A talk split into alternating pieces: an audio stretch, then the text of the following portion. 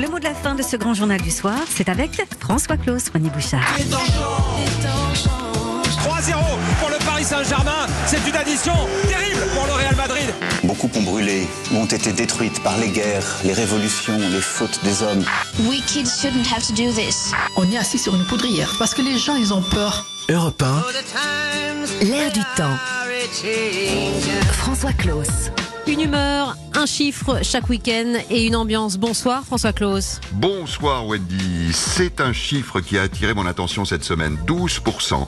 12% des voitures vendues par le plus grand constructeur français Renault sont aujourd'hui fabriquées à Tanger au Maroc. Si on extrapole un peu au terme de ce week-end dégoulinant d'offres commerciales, si vous avez acheté une Renault chez un concessionnaire français, il y a de très fortes chances qu'elle ait été fabriquée au royaume chérifien. Splendeur et misère du néo-capitalisme mondialisé.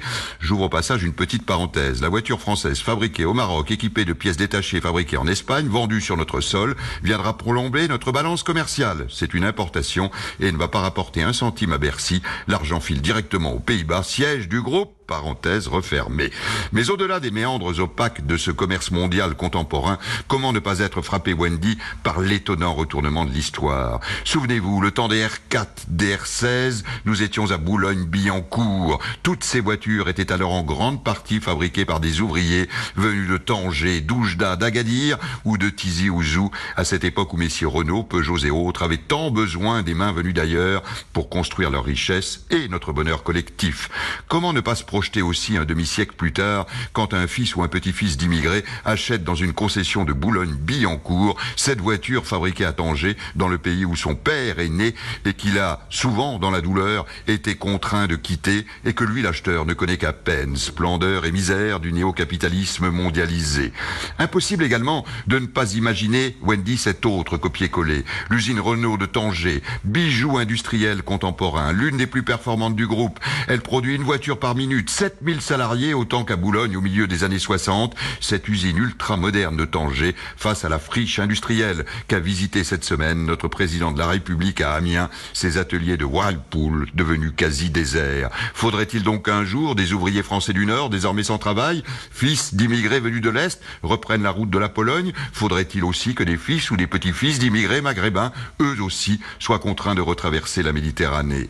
Mais comment ne pas voir aussi dans cette étonnante inversion des routes des flux de ce néo-capitalisme mondialisé, une image plus colorée, comme celle que nous renvoie le Portugal, exsangue rayonnant aujourd'hui, qui envoya en France 700 000 travailleurs dans ces mêmes années et qui aujourd'hui est devenu, grâce à une politique incitative assumée, le plus grand pays d'émigration d'Europe. Des retraités, des étudiants venus de France s'y installent, retrouvent une énergie perdue sur leur propre terre. Et si notre bonne vieille France empruntait un jour le même chemin? Bercy en toute discrétion mardi le sujet est trop explosif dans cette France qui a peur de son histoire.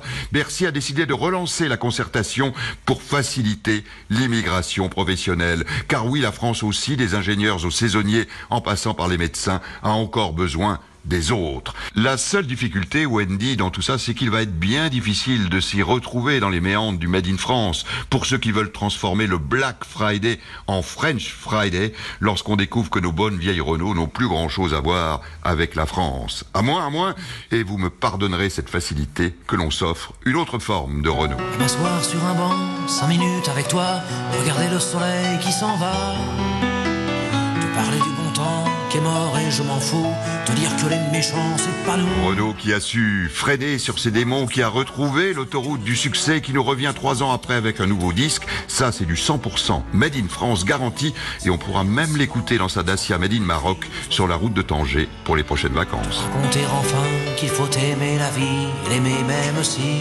Merci François Claus.